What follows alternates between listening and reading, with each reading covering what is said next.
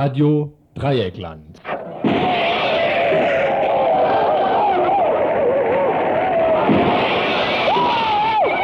Tagesinfo.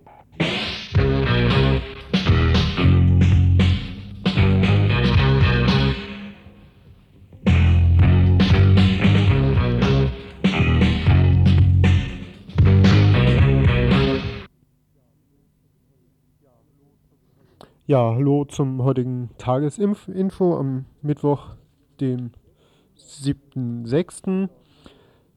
Ja, keine großartige lange Anmoderation. Ihr könnt hier anrufen im Studio. Die Telefonnummer ist 0761 für Freiburg. Dann hier im Studio die Nummer 31028, wenn ihr Kritik, Lob oder Anmerkungen, Ergänzungen zu den Beiträgen habt, die heute kommen. Ja, und zwar kommen Beiträge unter anderem zum Autowahn. Ja, das ist der erste Beitrag. Einige Überlegungen zum Autowahn. Vor allem die steigenden Ozonwerte haben in diesem Sommer wieder Unmut hervorgerufen. Die Zahl der Initiativen gegen den Autowahn wächst. Heute sollen in einem Beitrag Hintergründe dazu angesprochen werden.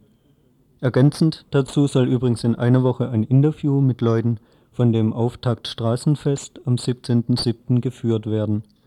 Und in zwei Wochen soll ein Beitrag zu praktischen Initiativen und Möglichkeiten gegen den Autowahn folgen. Ja, dann haben wir danach einen Beitrag zur kommunalen Außenpolitik. Da hat es letztes Wochenende äh, eine Veranstaltung, eine Art Kongress, denke ich mal, gegeben über kommunale Außenpolitik, wie sie verbessert werden kann. Ja, den haben wir nicht gemacht heute, deshalb weiß ich dann nicht so viel zu dem Beitrag. Ja, danach noch ein dritter und letzter längerer Beitrag. Ein Beitrag zur herrschenden Drogenpolitik und zur Forderung nach Freigabe von Heroin. Jo, und dann vorweg noch einige Kurzmeldungen, die kündigen wir nicht im Einzelnen an. Ja.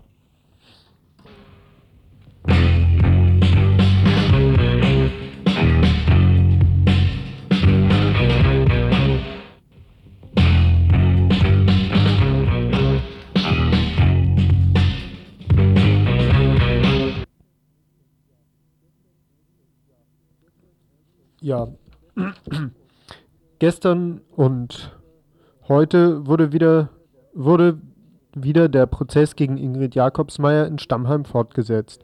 Sie ist aufgrund der Kronzeugenregelung erneut angeklagt. Gestern am Dienstag waren Christian Klar, Helmut Pohl, Heidi Schulz und Brigitte Mohnhaupt als Zeuginnen geladen. Gegen Christian Klar wurde ein Ordnungsgeld verhängt, da er keine Aussagen machte. Die anderen drei konnten von einem Aussageverweigerungsrecht als Zeugen Gebrauch machen, da bei ihnen noch Gerichtsverfahren anstehen. Sehen durften sie sich nicht zusammen, obwohl sie alle im Grunde am selben Ort waren gestern. Heute war dann Inge Fied als Zeugin im Stammheimer Gerichtssaal. Auch gegen sie wird noch ein Verfahren geführt werden, weshalb sie die Aussage verweigern konnte, was sie auch tat. Allerdings wurde vom Richter eine Aussage von Inge verlesen, die sie bei einer psychologischen Untersuchung gemacht hat. Darin ist aber deutlich geworden, dass sie nur zu sich etwas sagen und niemand anderes belasten würde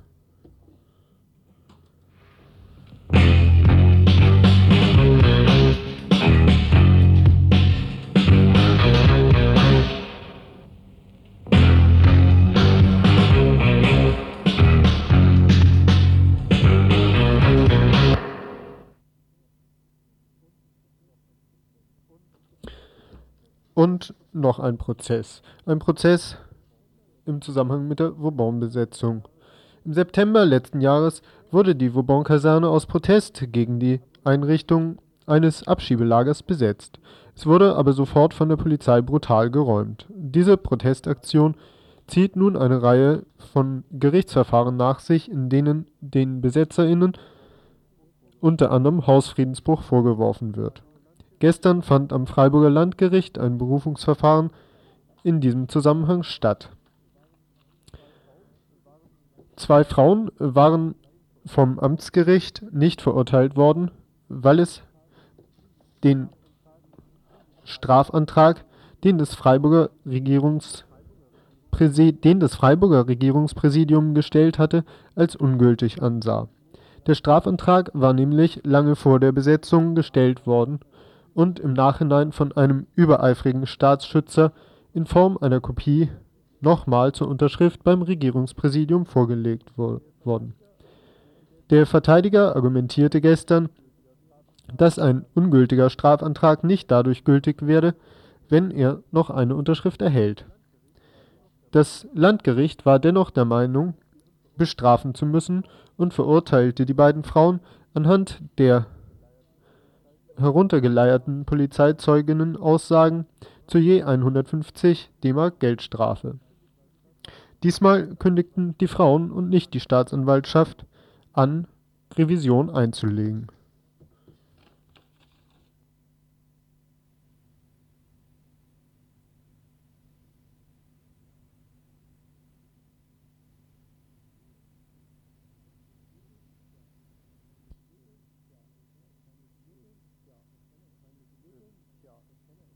Ähm, tja, peinliche Lücke. Der Trainer ist zu Ende und wir haben jetzt auch noch keinen neuen. Naja, dann geht's ohne äh, betörende Musikunterbrechung weiter.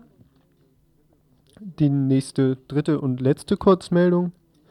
Heute beginnt oder begann in Tokio der jährliche Weltwirtschaftsgipfel. Es kommen die Staats- und Regierungschefs der sieben reichsten Industriestaaten zusammen. Diese Staaten, zu diesen Staaten gehören Japan, die USA, Großbritannien, die BRD, Frankreich, Italien und Kanada. Das sind die Staaten, die in den undemokratischen Gremien von Weltbank und Internationalem Währungsfonds zusammen die Mehrheit haben. Um die Ausbeutung der sogenannten Dritten Welt fortsetzen zu können, sie also zum Beispiel weiterhin Rohstoffe zu Billigstpreisen beziehen können und sie auch weiterhin politische Kontrolle auf die Länder der sogenannten Dritten Welt ausüben können, raufen sich diese Industriemächte regelmäßig zusammen, damit sie ihre Politik untereinander abstimmen können. Trotz teilweise großer Differenzen der sieben Staaten untereinander machen sie kontinuierlich Politik gegen die Länder der sogenannten Dritten Welt. Dabei ist, der, dabei ist das jährliche Gipfeltreffen wohl eher eine Machtdemonstration und weniger ein Treffen, auf denen Entscheidungen fallen, denn die werden gewöhnlich im Politikalltag getroffen. Vor einem Jahr fand dieser Weltwirtschaftsgipfel übrigens in München statt. In einer Anti-Weltwirtschaftsgipfel-Kampagne wurde damals zur Protestaktion mobilisiert. Mit dem Ende der Kampagne schien auch das Interesse an der Weltwirtschaftspolitik zu verschwinden, da andere Themen anscheinend wichtiger wurden. Und die Ausbeutung des Südens durch den Norden geht weiter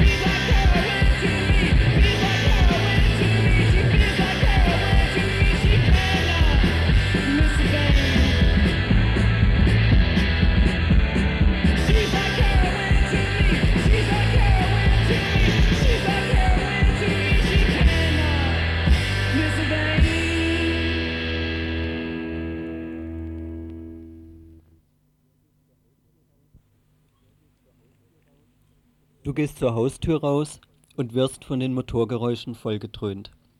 Normal. Ein Motor heult auf. Du hebst die Augenbrauen. Gehst auf die Seitenstraße zu, verschwörerische Blicke schießen nach rechts und links aus deinen Augenwinkeln. Ein Schatten, dein Herz stockt unmerklich, ach ist nur ein Baum. Hektik, Lärm, Gift und Gestank. Sobald du in der Stadt aus dem Haus gehst, ziehst du dir die Scheiße rein. Na klasse. Es ist selbstverständlich, dass die Stadt im Autobahn gehört. Aktuelles Vorzeigestück im Innenstadtbereich ist dafür die Bebauung der Bahnhofsachse. Kultur- und Tagungsstätte ziehen weiteren Autoverkehr an, die Bismarckallee-Schneevelinstraße wird vierspurig ausgebaut und am Pflaster entstehen für die blechernen Freunde unserer Stadtplaner über 1000 Tiefgaragenplätze, die FußgängerInnen müssen die Bismarckallee im Tunnel unterqueren, kostet zusammen nochmal etliche hundert Millionen Mark. Auch anderswo wird Freiburg und Umland weiter auf den Autobahn zugerichtet. Mehr Autos, mehr Straßen, mehr Autos, ist doch logisch. So votiert auch eine Gemeinderatsmehrheit für den Neubau der B31 Ost. Diese B31 Ost macht erstmal vierspurig den Konrad-Günther-Park platt, dann folgt ein Highway durch den Schwarzwald. Die B31 West soll vierspurig von Breisach nach Freiburg gehen, zu 90 Prozent auf bislang untrassierter Landschaft. Das Land will die A5 sechsspurig ausbauen, die B3 soll verbreitert werden, dann noch weitere Umgehungsstraßen und Zubringer. In Baden-Württemberg wird jeden Tag eine Fläche von 16 Fußballfeldern verbraucht allerdings kaum für sozialen Wohnungsbau. Allem voran stehen Straßenbau und Gewerbeansiedlungen. Gewerbeansiedlung heißt dabei, dass immense Flächen für Schwachsinnprojekte wie Speditionen und Autohändler verjubelt werden. Und denen geht's gut. Gebaut wird grundsätzlich eingeschossig, weil zu billig ist. Andere verbilligte Gewerbefläche behalten sie für die Zukunft als Rücklage.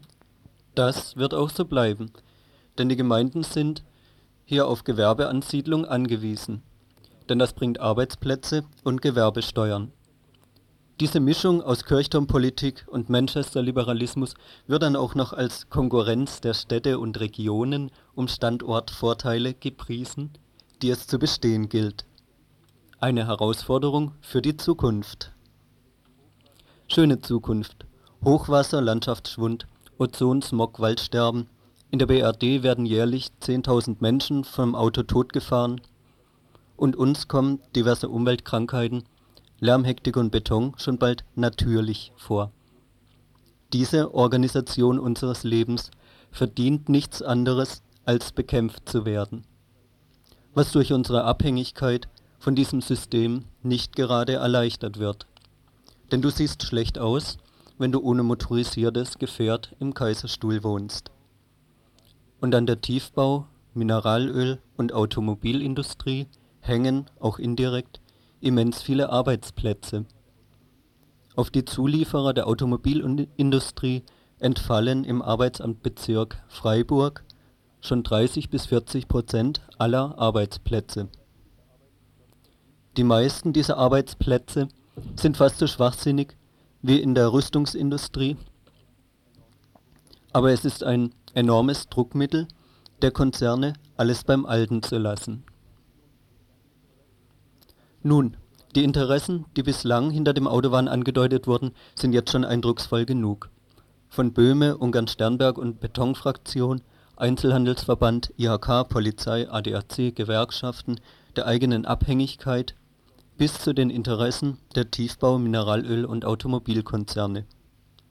Nun müssen zu diesen nur angedeuteten Interessen noch ganz andere hinzu und quergedacht werden, um ein annähernd vollständiges Bild zu erhalten. Nord-Süd-Verhältnis Der Autobahn ist ein Beispiel, wie wir in den nördlichen Metropolenstaaten auf Kosten des Südens leben. In Nordrhein-Westfalen fahren mehr Autos als auf dem ganzen afrikanischen Kontinent wenn wir unseren naturzerstörerischen Standard auf die ganze Welt übertragen würden, wäre die Welt bald geschrottet. Die Arbeitsteilung zwischen Nord und Süd ist bei den Autos typisch. Billige Rohstoffe und Billiglohnproduktion kommen aus dem Süden, technisches Know-how, Besitztitel und Konsum bleiben im Norden. Der Grad der Abrichtung der Einzelnen auf dem auf den Autokult hier wird mehr und mehr eine eigenständige Macht. Diese Ideologie sitzt tief. Das Auto wird als Besitz und Statussymbol geschätzt. Es wird als Kultobjekt für Stärke und Schnelligkeit verehrt. Es ist Stätte für Technikkult, für Männersport, für Selbstisolierung und dort für Überlegenheits und Allmachtphantasien und damit hier kein Missverständnis aufkommt, wenn über die Abrichtung und Abhängigkeit des Einzelnen geredet wird, soll das die individuelle Verantwortung nicht überdecken. Der weitgehende Verzicht aufs Auto ist oft schon jetzt möglich. Und wer das nicht ausschöpft, der oder die hat hier nichts mitzureden. So auch über den nächsten Punkt. Die Beziehung vom Menschen zur Natur ist ein Gewaltverhältnis. Es kann als ein eigenständiges Herrschaftsverhältnis gesehen werden, mit anderen wie dem Kapitalismus lediglich verwoben. Die Natur als etwas dem Menschen Feindliches, das es zu unterwerfen gilt, dieses Bild stammt schon aus der Bibel oder aus der Antike. Natur und Mensch als Maschine, als quantifizierbares Forschungs- und Verwertungsobjekt, das ist schon eine Strömung in der Aufklärung. Dazu hat das kapitalistische Gewaltverhältnis gegen die Natur ein Maß an Zerstörung gebracht, an das nichts Vergangenes heranreicht. Diese Kälte gegen die Natur kann auch durch eine ökonomische Umwälzung allein nicht mehr verändert werden. Die Feindschaft sitzt tief. Die patriarchale Prägung des Autowans ist unverkennbar. Grundsätzlich werben leicht oder gar nicht bekleidete Frauen für Autos und Zubehör. Sportlich geschnittene Autos können als Phallus-Symbol wahrgenommen werden, Gas geben und PS-Stärke als Potenz. Autowahn und Männlichkeitswahn. Auf der Straße werden dann die Kräfte gemessen. Konzernchefs, Produktdesigner, Techniker, Werbestrategen, Verkäufer, es sind Männerwelten, die das Auto vertreiben. Genauso auf der Seite der Infrastruktur die Verkehrsminister, Straßenbau und Stadtplaner. Nur als Beispiel die Planungsgruppe Stadtentwicklung Freiburgs, die sich zusammensetzte aus 23 Männern, 0 Frauen. Das Gewaltverhältnis Mensch-Natur ist sogar schon entstehungsgeschichtlich mit dem Patriarchat verknüpft. So wurde schon mit der Aufwertung der Jagd von einem nebengeordneten Aspekt der Versorgung in eine übergeordnete Rolle, zum Leitbild des männlichen Jägers, ein Schritt zu einem instrumentellen Ausbeutungsverhältnis zur Natur und vor allem zum Ausbeutungsverhältnis Mann-Frau getan. Dieser Punkt kann hier, wie andere auch, nur angedeutet bleiben. Nochmal zur Absicht die Auswirkungen patriarchaler Herrschaft und die der Herrschaft über die Natur sind tief verwurzelt und miteinander verknüpft. Wer vom Patriarchat nicht reden will, soll von Ökologie schweigen. Was tun? Der Autowahn ist in dem hier vorgestellten Rahmen ein Beispiel für die destruktive und hierarchische Organisation unseres Lebens. Unser Gewaltverhältnis zur Natur ist mit anderen untrennbar verbunden klar. Es ist hier keine politische Kraft zu erkennen, die sich effektiv mit sämtlichen Gewaltverhältnissen anlegt. Erfolge an einzelnen Punkten sind notwendig und Schritte in die richtige Richtung. Je mehr, umso besser. Es soll hier jedoch appelliert werden, auch bei punktuellen Initiativen nicht blind für das Eingebundensein in andere Herrschaftsverhältnisse zu sein und diese wenigstens nicht zu stützen. Teile der linksoppositionellen Ökologiebewegung wurden schon gewinnbringend in Markt und Parlament integriert. Das ist natürlich schade, wenn an einen Schritt nach vorne wieder einer nach hinten geknüpft wird. Noch blöder wird's, wenn grüne Realos unser Gesellschaftssystem als das Bestmögliche verkaufen oder wenn, zum Beispiel auf ökospirituellem Grund, die Grenzen zur Ö ökoreaktionären Tendenzen, patriarchalen oder rassistischen Ideologien fließend werden, was durch den Rückzug linksoppositioneller Kräfte aus gesellschaftlich relevanten Bereichen erleichtert wurde. Es ist albern, einen Kooperationswillen von oben vorauszusetzen. Selbst Reformen und Zugeständnisse erfolgen nur auf Druck von unten. Im Widerstand gegen den Autobahn müssen wir uns nicht an Gesetze halten, die wir nicht gemacht haben. Wir müssen uns nicht an Sachzwänge halten, die die der ökonomisch Mächtigen sind. Und wir brauchen keinen gesellschaftlichen Konsens, keinen runden Tisch und keine Bürgerinnen-Mitbestimmung, um die Auswirkungen ihrer zerstörerischen Politik zu bekämpfen. Im Gegenteil.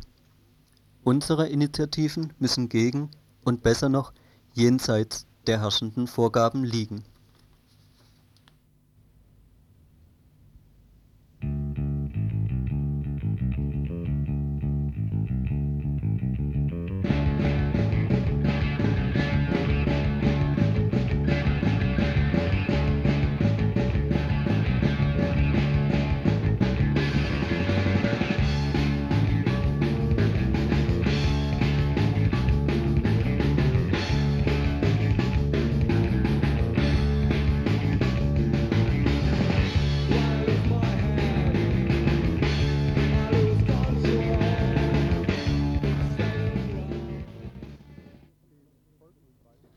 An dem folgenden Beitrag, den wir von einer anderen Redaktion bekommen haben, haben wir als Mittwochsinfo-Redaktion eine Kritik.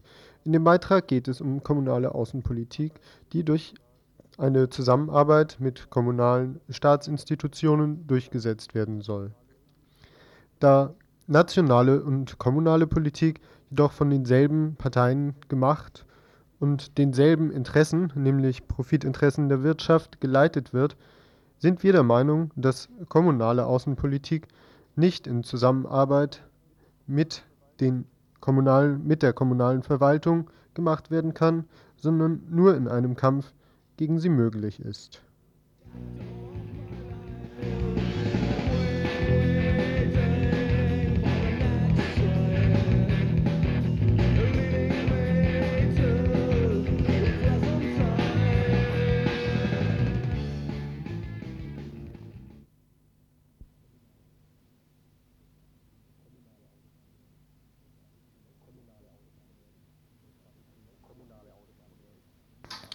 Kommunale Außenpolitik. Was sich zunächst wie ein Widerspruch anhört, sollte am Wochenende mit Inhalt gefüllt werden. Das Informationszentrum Dritte Welt und die Grünen im Europaparlament hatten von Freitag bis Sonntag zu einer Tagung ins Vorderhaus eingeladen, um zweierlei zu erreichen. Zunächst sollten die theoretischen Grundlagen für ein Konzept kommunaler Außenpolitik diskutiert werden. Darüber hinaus wollten sich am Wochenende verschiedene Nord-Süd-Initiativen zu einem Forum Kommunale Außenpolitik vernetzen aber bereits im theoretischen Teil am Freitagabend gingen die Meinungen auseinander. Was kommunale Außenpolitik bedeutet, darüber hatten Albert Statz von den Grünen und Jakob von Yüksel, der Begründer des alternativen Nobelpreises, referiert. Jakob von Yüksel konnte der Idee einer kommunalen Außenpolitik zunächst zwar einiges abgewinnen, die Rückkehr zu kleineren Einheiten bedeutete für ihn aber eher eine Politik der Schadensbegrenzung. Kommunale Außenpolitik fordert eine andere Sprache. Sie kann an Mitmenschlichkeit appellieren. In Worten des, des schwedischen Dichters Hjalmar Gullberg, ein hungernder Mensch weniger ist ein Bruder oder eine Schwester mehr. Das kann man Menschen vermitteln. Äh, es ist schwierig, äh, national, international so etwas zu argumentieren. Das wird dann als unrealistisch abgetan. Äh, das, dort gilt nur Entwicklungshilfe ist nur zulässig, wenn man damit Kunden von morgen gewinnt, wie wir ja wissen. Ähm, aber Kleinheit ist, wie auch Schumacher und, und Leopold Kohr betonte, natürlich nicht immer optimal. Wenn aber der Weg, wenn man den Weg verloren hat, wenn man zurück einen neuen Weg suchen muss, dann ist natürlich ist vom großen Vorteil, dass man also zurückkehrt zu kleinen Einheiten, zurück zum menschlichen Maß, weil nur dort man den Weg wiederfinden kann und weil vor allen Dingen man weniger Unheil ausrichten kann. Das heißt, auch kommunale Außenpolitik, auch wenn man Fehler begeht, sind leichter zu reparieren, sie richten weniger Unheil aus als nationale, internationale Politik von einer ganz anderen Größenordnung. Trotzdem konnte Jakob von Uexküll dem Konzept alternativer kommunaler Außenpolitik wenig abgewinnen. Seiner Meinung nach können die globalen Krisen mit lokalen Mitteln nur unzureichend entschärft werden.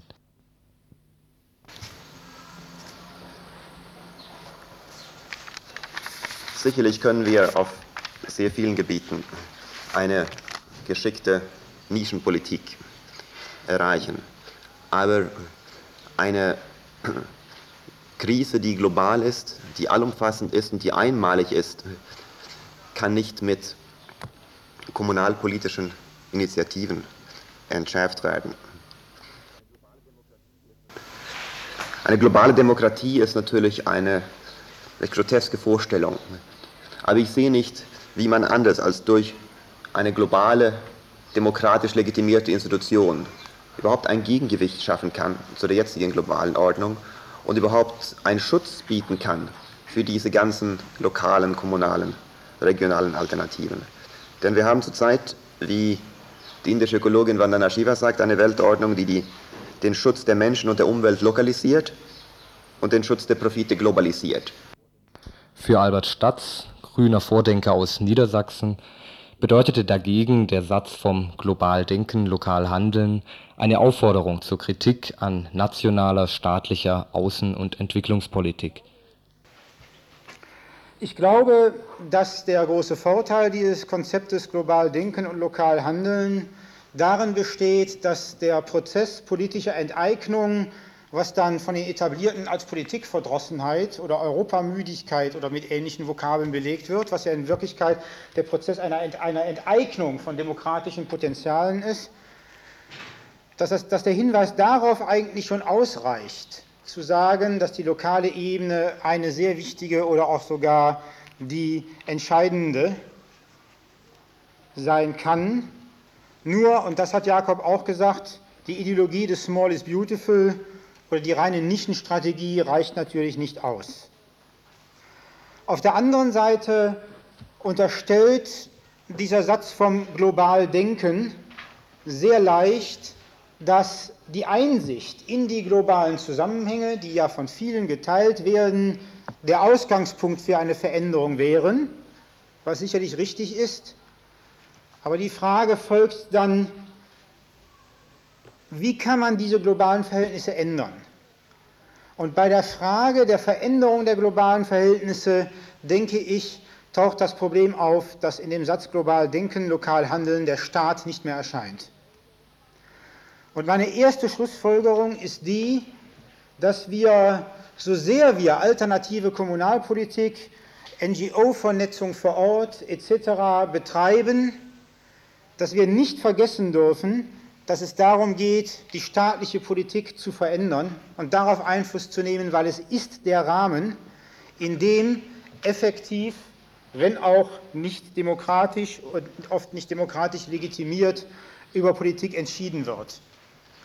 Und ich möchte gerne eine, eine Beziehung herstellen zwischen kommunaler Außenpolitik und der Rolle, die kommunale Außenpolitik in Bezug auf den eigenen Staat haben kann. Ich glaube, dass kommunale Außenpolitik nicht einfach nur sozusagen ein Unterlaufen des Staates ist, dass es auch nicht einfach nur ein Reflex auf die globalen Zusammenhänge ist, sondern ich glaube, dass kommunale Außenpolitik auch Staatskritik sein muss. Also ich glaube, dass kommunale Außenpolitik gerade nicht, ich will das Jakob nicht unterstellen, dass er das selber sozusagen so festgeschrieben hat, aber dass kommunale Außenpolitik äh, gerade nicht nur so lange funktioniert, wie sie die nationale Politik nicht stört, sondern ich sage, sie muss die nationale Politik stören. Das heißt, wir müssen kommunale Außenpolitik gegen zum Beispiel die juristischen Restriktionen machen, die es gibt, die interessanterweise, da werde ich morgen noch mal was zu sagen, sich aufweichen. Also die, Gericht, die Rechtsprechung ist da durchaus auf der Höhe der Zeit, interessanterweise. Wir müssen kommunale Außenpolitik auch zum Beispiel mit einer offensiven Stoßrichtung gegen die nationale Entwicklungspolitik machen, indem wir die Frage stellen, ganz zugespitzt, ob denn der überwiegende Teil des Entwicklungshilfe des sogenannten Haushaltes nicht sehr viel dezentraler abgewickelt werden muss, weil wir wissen, was tödliche Hilfe ist und weil wir wissen, sozusagen, wie diese Großprojekte letztendlich wirken. Und wir müssen diese Kritik offensiv an die staatlichen Institutionen als Forderungen und auch als Vorschläge richten. Nach dem theoretischen Teil des, der Tagung am Freitag und Samstagvormittag sollte dann am Sonntagvormittag die praktische Umsetzung dieses Konzeptes alternativer kommunaler Außenpolitik stattfinden. Die anwesenden Nord-Süd-Initiativen wollten sich gründen zu einem Forum kommunale Außenpolitik. Was Mann und Frau sich darunter vorstellen kann, darüber habe ich zum Abschluss der Tagung noch ein kurzes Gespräch mit Gerhard Rieger vom Informationszentrum Dritte Welt geführt. Also im Verlauf der Tagung wurde ja beschlossen, am 28. August ein Forum Kommunale Außenpolitik zu gründen. Was heißt das denn eigentlich? Forum Kommunale Außenpolitik. Ja, also die, die Gruppen, die heute Vormittag hier waren in der, in der Fabrik, die haben sich also darauf verständigt, dass man also so einen, so einen Zusammenschluss der, der Gruppen äh, gründen sollte, um ihre politische Schlagkraft und ihre, damit natürlich auch ihre Einflussmöglichkeiten in der Stadt, also das heißt an die Öffentlichkeit oder in der Öffentlichkeit und auf die Kommune zu erhöhen. In erster Linie. Das sind dann also so mit so praktischen Sachen wie Öffentlichkeit ansprechen, indem man halt räumlich, Räumlichkeiten für sich äh, versucht zu erzwingen. Das heißt Räumlichkeiten in, in sowas wie, wie, wie öffentlichen Einrichtungen, Räumlichkeiten in, in äh, von der Stadt herausgegebenen Zeitungen, oder indem man halt auf der kommunalen Ebene äh, Einfluss nimmt auf die, auf die Bilanz, auf die Haushaltsbilanz. Also was für Leistungen hat, äh, muss Freiburg verantworten im Rahmen der globalen Entwicklungen. Sprich, also wie ist denn die Städtepartnerschaft, äh, nicht doch, die, das, die, die Mitgliedschaft im Klimabündnis zu verstehen, wenn die B31 ausgebaut wird, mhm. zum Beispiel. Welche Gruppen waren denn dabei oder welche Gruppen sollen denn sich am 28. August in diesem Forum vereinigen? Also wir haben heute erstmal angesprochen die entwicklungspolitischen Gruppen, also sprich Süd-Nord-Initiativen, Gruppen, Vereine, die seit Jahren äh, in Freiburg arbeiten. Es war auch äh, eine Gruppe dabei von Frauen für den Frieden, die halt im Zusammenhang mit Jugoslawien in den, im letzten halben Jahr, im letzten Jahr aufgefallen sind, dazu halt Öffentlichkeitsarbeit gemacht haben. Der AK Asyl war auch dabei, also eine Gruppe, die halt hier örtlichen Bezug hat. Äh, wir, wir rufen auf, dass halt natürlich in erster Linie die Gruppen, die im entwicklungspolitischen Spektrum arbeiten, da, dazu beitreten sollen, aber auch Gruppen, die halt Interesse haben, ihre Möglichkeiten und Erfahrungen einzubringen, um den kommunalen Einfluss von uns als Initiativen, die äh, hier in der Öffentlichkeit für, für globale Interessen sich ähm, sich vergrößern, dass der Unterstützung folgt. Tja, und wer jetzt mehr Informationen über die Tagung oder auch über das Forum Kommunale Außenpolitik haben möchte, der kann sich wenden an das Büro der Aktion Dritte Welt in der Kronenstraße 16 in 7800 Freiburg. Das ist noch die alte Postleitzahl, die neue könnt ihr ja selbst nachschauen. Außerdem bei Wilfried Telkemper, dem Mitglied der Grünen im Europaparlament, in dessen Büro in der Habsburger Straße 9 in Freiburg. Außerdem gibt es Informationen natürlich auch hier im Radio, wo ihr jederzeit anrufen könnt.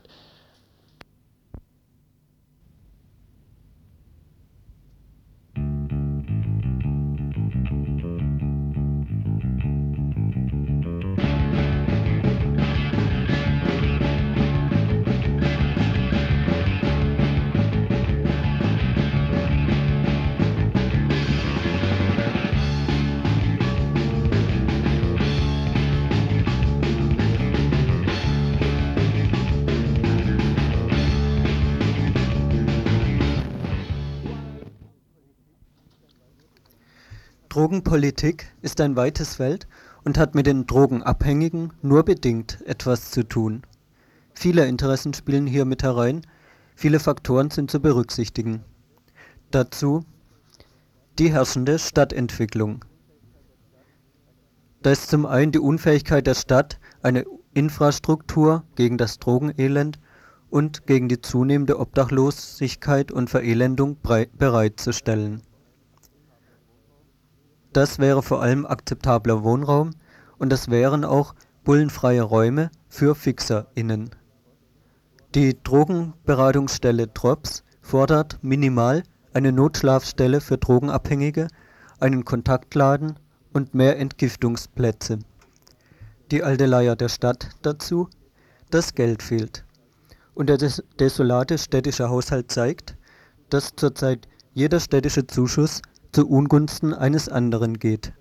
Das heißt, dass die Stadt Prioritäten setzen muss und die setzt sie eindeutig zugunsten des milliardenschweren Umstrukturierungsprojekts im Innenstadtbereich, zu dem die Stadt einen guten Batzen beisteuert.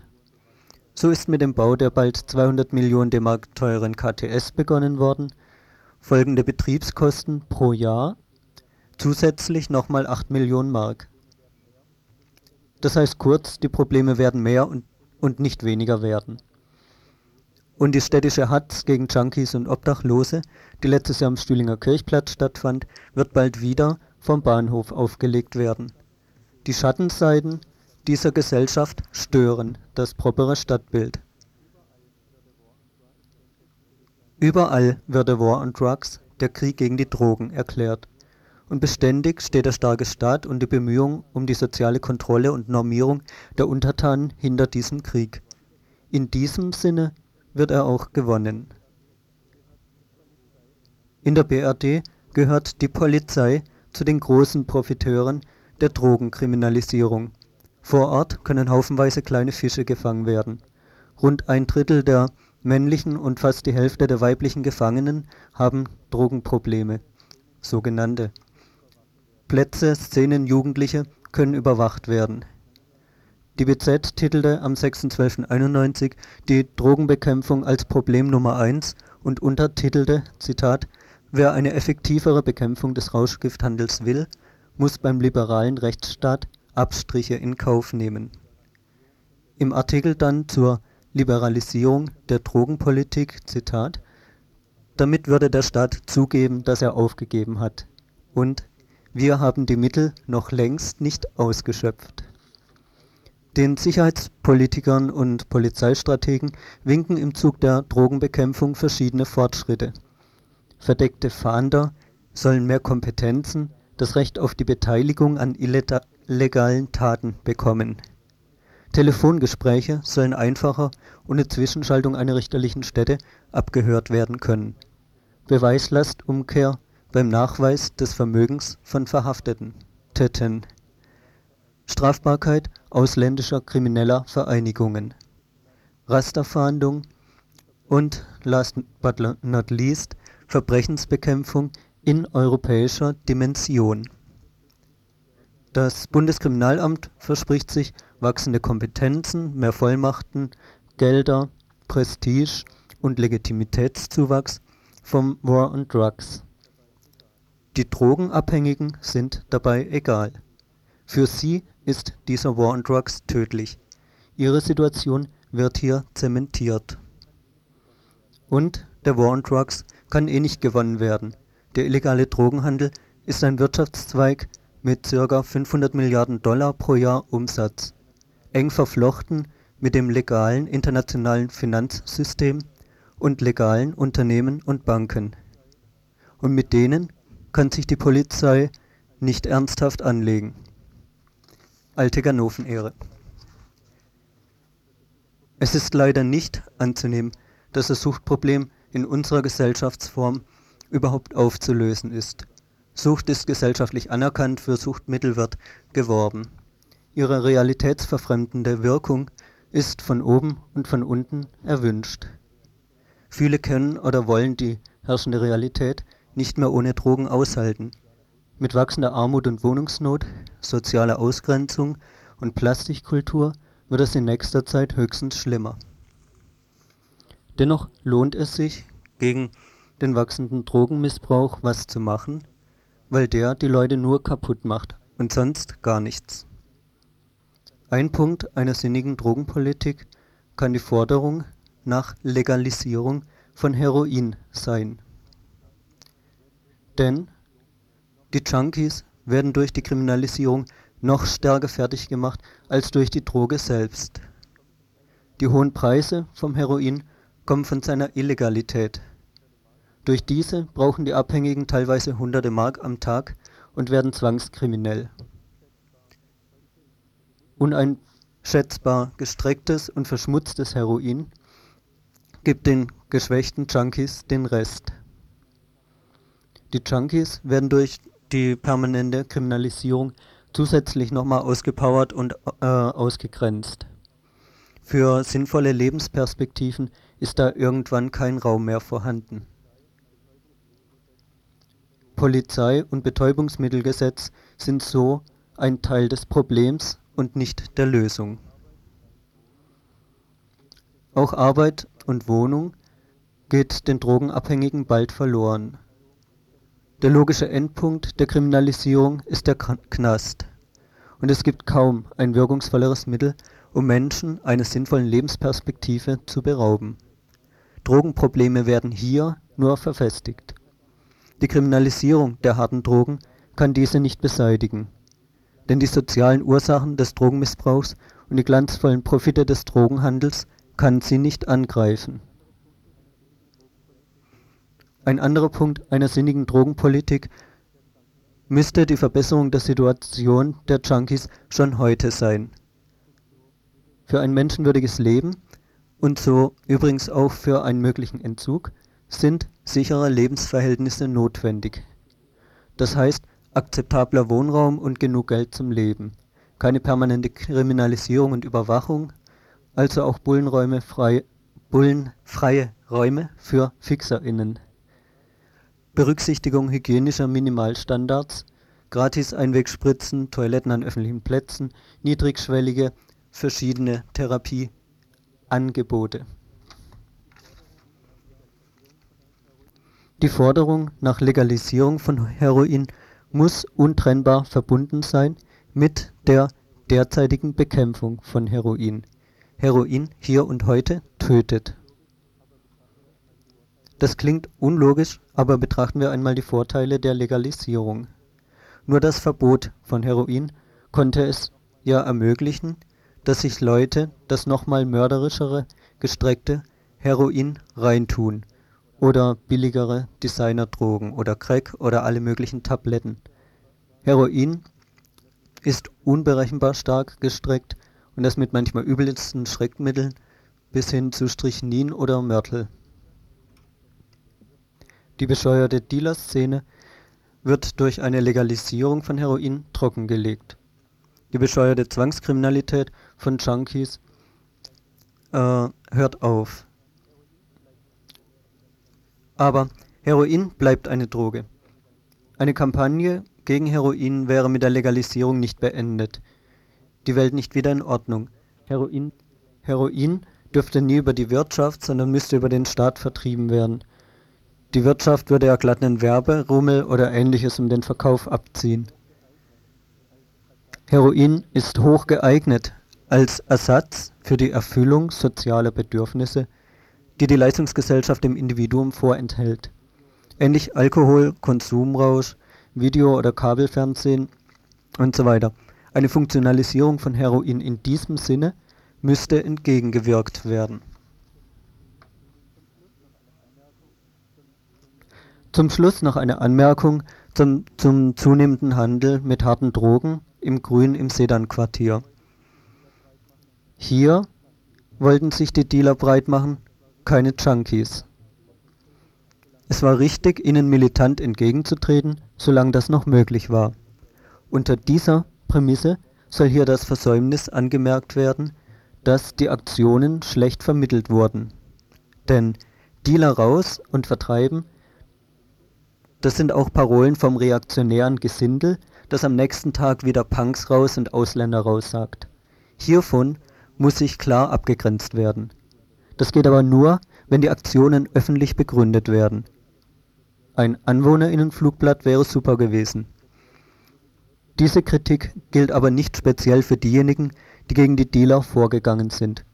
Zum Zweck der politischen Erklärung hätten auch andere Gruppen die Initiative ergreifen können.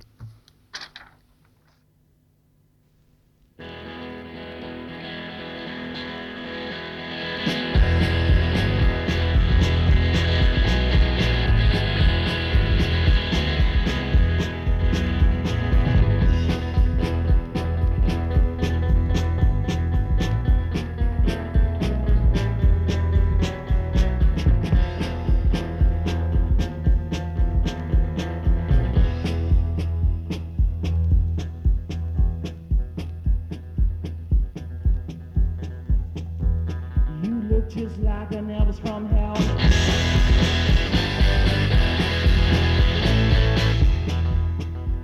My heart is broken, so I'm going to hell.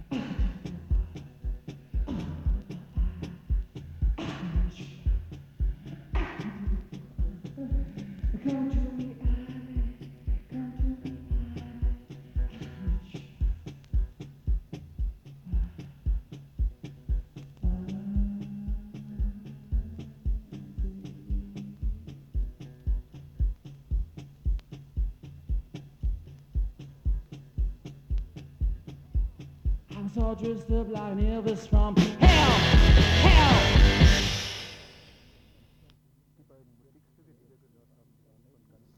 Die beiden Musikstücke, die wir gehört haben, die waren von Gun Club. Jetzt kommen wir zu den Veranstaltungshinweisen. Der erste Aufruf zur bundesweiten Demonstration am Samstag, 10.07. um 11 Uhr in Wiesbaden. Unser Freund und Genosse Wolfgang Grams ist ermordet worden. Dazu weiter aus dem Aufruf. Wir wollen die Demonstration in Wiesbaden machen, weil Wolfgang Grams und auch Birgit Hogefeld von hier sind, weil einige ihn noch von früher kennen und mögen, weil er immer ein Teil von uns geblieben ist und bleibt, trotz unterschiedlicher Entscheidung und Weg.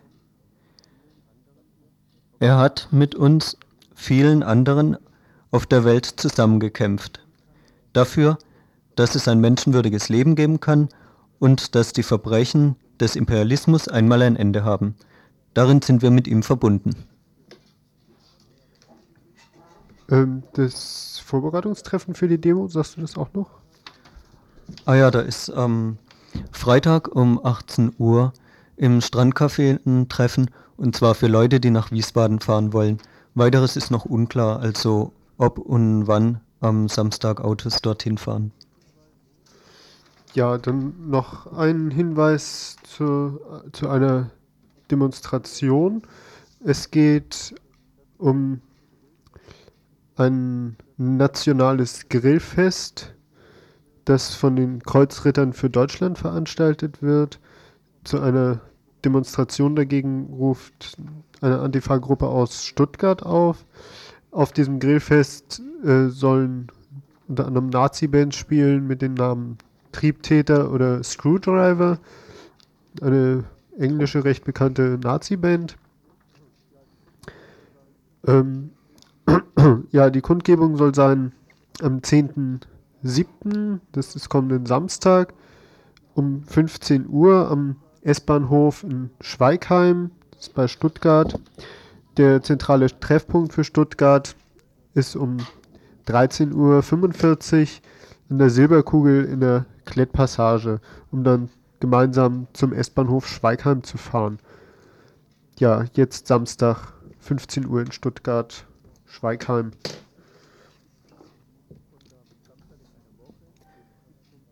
Und am Samstag in einer Woche, dem 17. Juli, wird ein sogenanntes Auftaktstraßenfest stattfinden.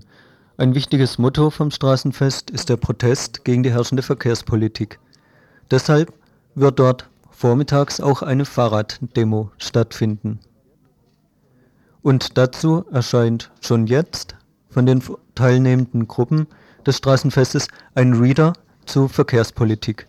Zu kaufen wird er an den einschlägigen Stellen sein. Jo, das war's mit den Veranstaltungshinweisen. Das war's überhaupt mit dem Info. Die Themen vom morgigen Donnerstagsinfo haben wir noch nicht. Aber trotzdem könnt ihr ja das Radio wieder einschalten. Donnerstagabend 18 Uhr, wenn es wieder heißt. Tagesinfo von Radio Dreieckland.